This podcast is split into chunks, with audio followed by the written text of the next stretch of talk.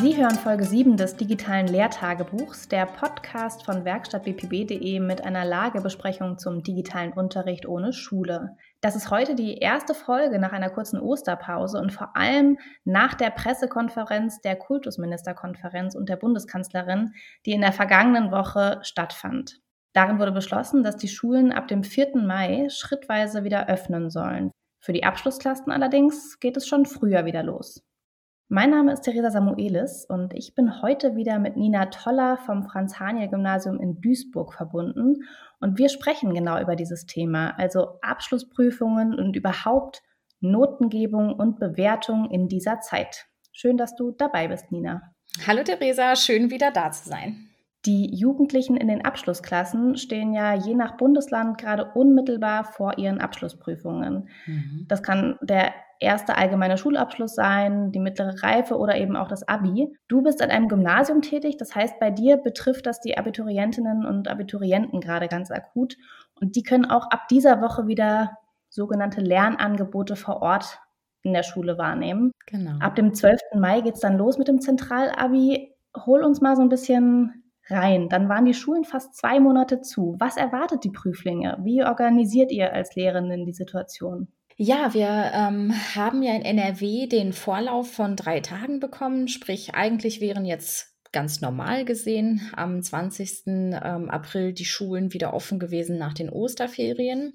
Die, wie du gesagt hast, bleiben erstmal für alle am Gymnasium zu, bis auf die Abiturienten. Und von Montag bis Mittwoch hatten wir jetzt wir Lehrer, die Schulleitung und auch die Schulträger Zeit, das Ganze zu organisieren, vor allen Dingen mit Hygienemaßnahmen, Raumnutzungskonzepten und diesen ganzen ja eigentlich notwendigen Maßnahmen. War ich auch wirklich positiv überrascht. Direkt am ersten Tag haben wir vom Schulträger ähm, auch diese Abschirmgläser bekommen, diese Plexiglasscheiben. Wir haben Desinfektionsmittelspender bekommen. Und jetzt ist es natürlich an uns, vor allen Dingen auch auch an den, ähm, die ja die Oberstufe koordinieren und auch die Schulleiter, dass die überlegen, wie können die ja, die Prüflinge, wenn sie denn kommen, auch wirklich auf die Räume verteilt werden. Wir haben die Gruppeneinteilung, wir haben das ähm, jetzt nach Quadratmetern gemacht, weil die Angabe vom Ministerium war mindestens 1,5 Meter Abstand ähm, haben gewisse Räume zugewiesen, ähm, wo auch die Gänge in Ordnung sind. Also das heißt, dass sie breit genug sind, dass man auch da den Abstand halten kann, dass eben auch die Waschbecken in jedem Raum zur Verfügung sind. Also alle diese ganzen ähm, Maßnahmen auf der einen Seite und dass die Schüler aber auch wissen und sich selbst organisieren können, beispielsweise mit Masken, wenn sie zur Schule kommen, ähm, wenn sie sich auf dem Schulhof bewegen. Das heißt, dass sie eigentlich immer in ihrem kleinen Grüppchen verbleiben und ähm, mit denen sie dann ja die Kurse zusammen haben, die auch dann weiterhin zusammen haben. Wir müssen jetzt auch Sitzpläne erstellen, dass äh, wir genau wissen, wer wann wo anwesend war, wer wo gesessen hat. Das heißt, sollte es mal der Fall sein, dass wir diese Infektionskette nachvollziehen können. Und das ist so die eine Seite. Und die andere ist, das lag ja jetzt an uns Lehrern, wie wir diese sogenannten Lernangebote gestalten. Ähm, bei mir persönlich und auch bei dem äh, Englischkurs meiner Kollegin war es so, wir sind in der glücklichen Lage, dass wir vor den Osterferien und sogar vor der Schulschließung eigentlich thematisch mit allem durch waren, sodass wir jetzt nichts wirklich als Lücke nachholen müssten und haben uns jetzt überlegt, dass wir wirklich ähm, anbieten, nochmal die eigentlichen Aufgaben, so wie sie in einer Abiturklausur in Englisch gestellt waren, die nochmal mit denen üben, dass sie die nochmal bearbeiten und wirklich schreiben können. Also auf der einen Seite jede Menge sehr sportliche Orga für drei Tage Vorbereitungszeit. Und dann vielleicht noch als Hintergrundinformation, weil du es jetzt gerade erwähnt hattest mit den Lernangeboten. Du hast selber gerade einen Leistungskurs Englisch, der jetzt in diesem Jahr eben Abitur schreibt. Ist es denn deiner Meinung nach die richtige Entscheidung, diese Abitur- und Abschlussprüfungen jetzt stattfinden zu lassen. Und ich weiß nicht, ob du da schon vielleicht ein Gefühl für hast, aber was sagen deine Schülerinnen und Schüler dazu? Ja, also von meiner Seite ganz ehrlich, ich weiß es immer noch nicht, ob es jetzt die richtige Entscheidung ähm, gewesen ist. Ich hätte vielleicht noch nicht in dieser Woche die Schulen geöffnet.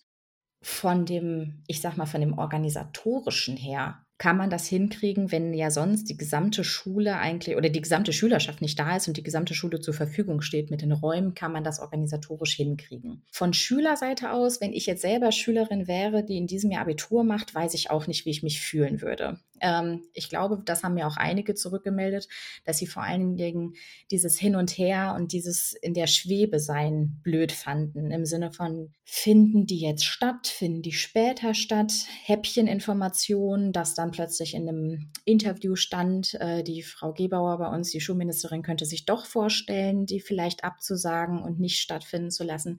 Ich glaube, das hätte mich als Schülerin gestört, so ein bisschen dieses Hin und Her. Gleichzeitig jetzt gerade also ohne jetzt, wie gesagt, das so herausstellen zu wollen, aber die Schüler in meinem Kurs waren thematisch vorbereitet. Manche Schüler, also auch tatsächlich in den sozialen Medien, haben mich angeschrieben und auch darauf verwiesen, dass sie eher das Durchschnittsabitur haben möchten, dass sie Petitionen versucht haben zu starten und die auch durchzubringen. Und ähm, ja, die eigentlich ja vor allen Dingen davon ausgehen, dass sie sagen, es sind wirklich ähm, psychische Belastungen, die ja auch Schüler erleben. Deswegen, ich als Lehrerin versuche die wirklich zu unterstützen, soweit es geht. Verstehe auch da die, die Ängste und auch dieses Hin- und Her-Gefühl. Aber ähm, so wie wir jetzt zumindest sind, das ist entschieden worden. Da müssen wir jetzt äh, quasi mit klarkommen äh, und eigentlich noch das Beste daraus machen. Es gab ja auch Stimmen von Schülerinnen und Schülern, zum Beispiel aus der Bundesschülerkonferenz, die sich dagegen ausgesprochen haben, dass das Abi eben zum aktuellen Zeitpunkt geschrieben wird. Genau wie du sagst, es sollen keine Nachteile entstehen ähm, oder wenn die Jugendlichen selbst zu Risikogruppen gehören, vielleicht nicht äh, die gleichen Chancen haben, ähm, wie andere zu Hause konzentriert lernen zu können. Das sind so Punkte, die da immer wieder angesprochen worden sind. Es geht ja aktuell auch gar nicht nur um das Abi, sondern zum Teil auch um ganz normale Prüfungsleistungen. Vielleicht kannst du uns da mal einen Einblick geben. Wie sehen denn zum Beispiel gerade Leistungsüberprüfungen in deiner achten, neunten Klasse im Geschichtsunterricht aus? Beschreib uns das gerne mal an einem Beispiel, denn die müssen ja am Ende des Jahres auch ein Zeugnis bekommen, wo was draufstehen muss müssen sie eigentlich. Und da ist, glaube ich, jeder Lehrer jetzt gerade so ein bisschen im äh, Dilemma. Denn wir sollen ja auch da diesen Online- und äh, fern Distanzunterricht, wie man ihn jetzt auch immer nennen mag, weiterführen, jetzt auch nach den Osterferien. Aber es wurde dann von NRW nochmal gesagt, dass diese Zeit eigentlich nicht bewertbar ist. Also das galt erst für die Zeit äh, für die drei Wochen vor den Osterferien, als die Schule geschlossen war. Und jetzt ist es ein bisschen anders formuliert. Ähm, und ich glaube, es ist noch ein bisschen Auslegesache, wie man das jetzt aufnimmt. Also wirklich ein Leistungsnachweis darf ich noch nicht machen. Eigentlich habe ich mir jetzt mittlerweile in den Osterferien schon überlegt, wie ich auch online ähm, Prüfungsnachweise oder Leistungsnachweise gestalten könnte. Sei es eine mündliche Prüfung, dass es das auch durch eine Videokonferenz ginge dass eine Präsentation erstellt wird, also so eine Art Projektarbeit dann vorgestellt wird und so. Das wäre theoretisch und auch technisch möglich, darf ich aber noch nicht machen. Und ähm, die Aussage von NRW lautet jetzt, dass wenn sich Schüler besonders engagieren in dieser Zeit, ich dieses Engagement, wenn der Unterricht wieder aufgenommen wird, durchaus positiv bewerten und auch positiv mit in die Note einfließen lassen darf. Auf der anderen Seite, wenn sich jemand gar nicht beteiligt hat oder nicht erreichbar war, was auch immer, nichts eingereicht hat, keine Aufgaben bearbeitet hat, darf ich das nicht negativ einfließen lassen, weil es ja durchaus sein kann, dass beispielsweise die Technik einfach nicht dafür da war. Wann ich jetzt tatsächlich eine Note geben muss für dieses Zeugnis, ist offen. Und so wie ich es verstanden habe, wird auch überlegt, ob man tatsächlich ähm, auf Leistungsnachweise verzichtet und äh, die Versetzung in diesem Halbjahr zum Regelfall macht, sprich, dass jeder einfach in die nächsthöhere Stufe versetzt wird. Da ist noch die Einschränkung, wenn es nicht um Abschlüsse geht. Um zu deiner eigentlichen Frage zurückzukommen, gerade momentan gebe ich ganz viel Unterricht und mache ganz viele Angebote, was auch wirklich von den Schülern wahrgenommen wird, aber ich darf das alles nicht bewerten. Ich mache mir Notizen weil ich ja jetzt weiß, positiv darf ich das bewerten, wenn es denn vielleicht mal soweit ist. Aber momentan keine Note, keine Leistungsnachweise, keine Klassenarbeiten und nichts. Also viele Richtlinien, Empfehlungen und dann doch wieder Einschränkungen. Da muss man vielleicht noch mal ein bisschen gucken, wie sich das alles entwickelt. Mhm. Vielleicht abschließend die Frage, inwiefern erfordert denn solche neuen Bewertungs- und Benotungssysteme beziehungsweise auch Regelungen oder Prozesse, neue und andere Koordinationen für euch als Kollegium? Ich stelle mir das relativ komplex vor. Was kommt da gerade so auf euch zu? Wie erlebt ihr das? eigentlich auch so eine Unsicherheit, weil wir selber nicht wissen, wie wir mit dieser ja, Lage, auch dieser Notlage umgehen. Und aber auch, weil ähm, wir ja immer daran gebunden sind, welche Weisungen wir jetzt von oben sozusagen bekommen. Dieses ständige Abwarten und dann mal gucken, was kommt, führt natürlich auch immer dazu, dass wenn wir im Kollegium Absprachen getroffen haben, die wir vielleicht auch wieder komplett umstellen müssen, weil wir immer auch noch nicht wissen, was dann wirklich ist müssen wir eigentlich im ständigen Austausch sein und vor allen Dingen sehr, sehr flexibel immer auf alles reagieren. Jetzt bin ich noch als Klassenlehrer und auch alle, alle, alle anderen Klassenlehrer sind gefragt, dass wir wirklich den Kontakt halten zu allen Schülern. Also auch da nochmal nachfragen, mit den Kollegen uns ähm, austauschen, was denn jetzt in diesen Wochen wirklich gelaufen ist. Also große Flexibilität ist gefragt. Der digitale Unterricht ohne Schule zu Zeiten der Schulschließung ist eigentlich nicht bewertbar. Das heißt es zumindest in NRW. Trotzdem soll das Abi stattfinden und das mit viel Organisation. Aber vielleicht ist morgen auch wieder alles anders. Man weiß es nicht.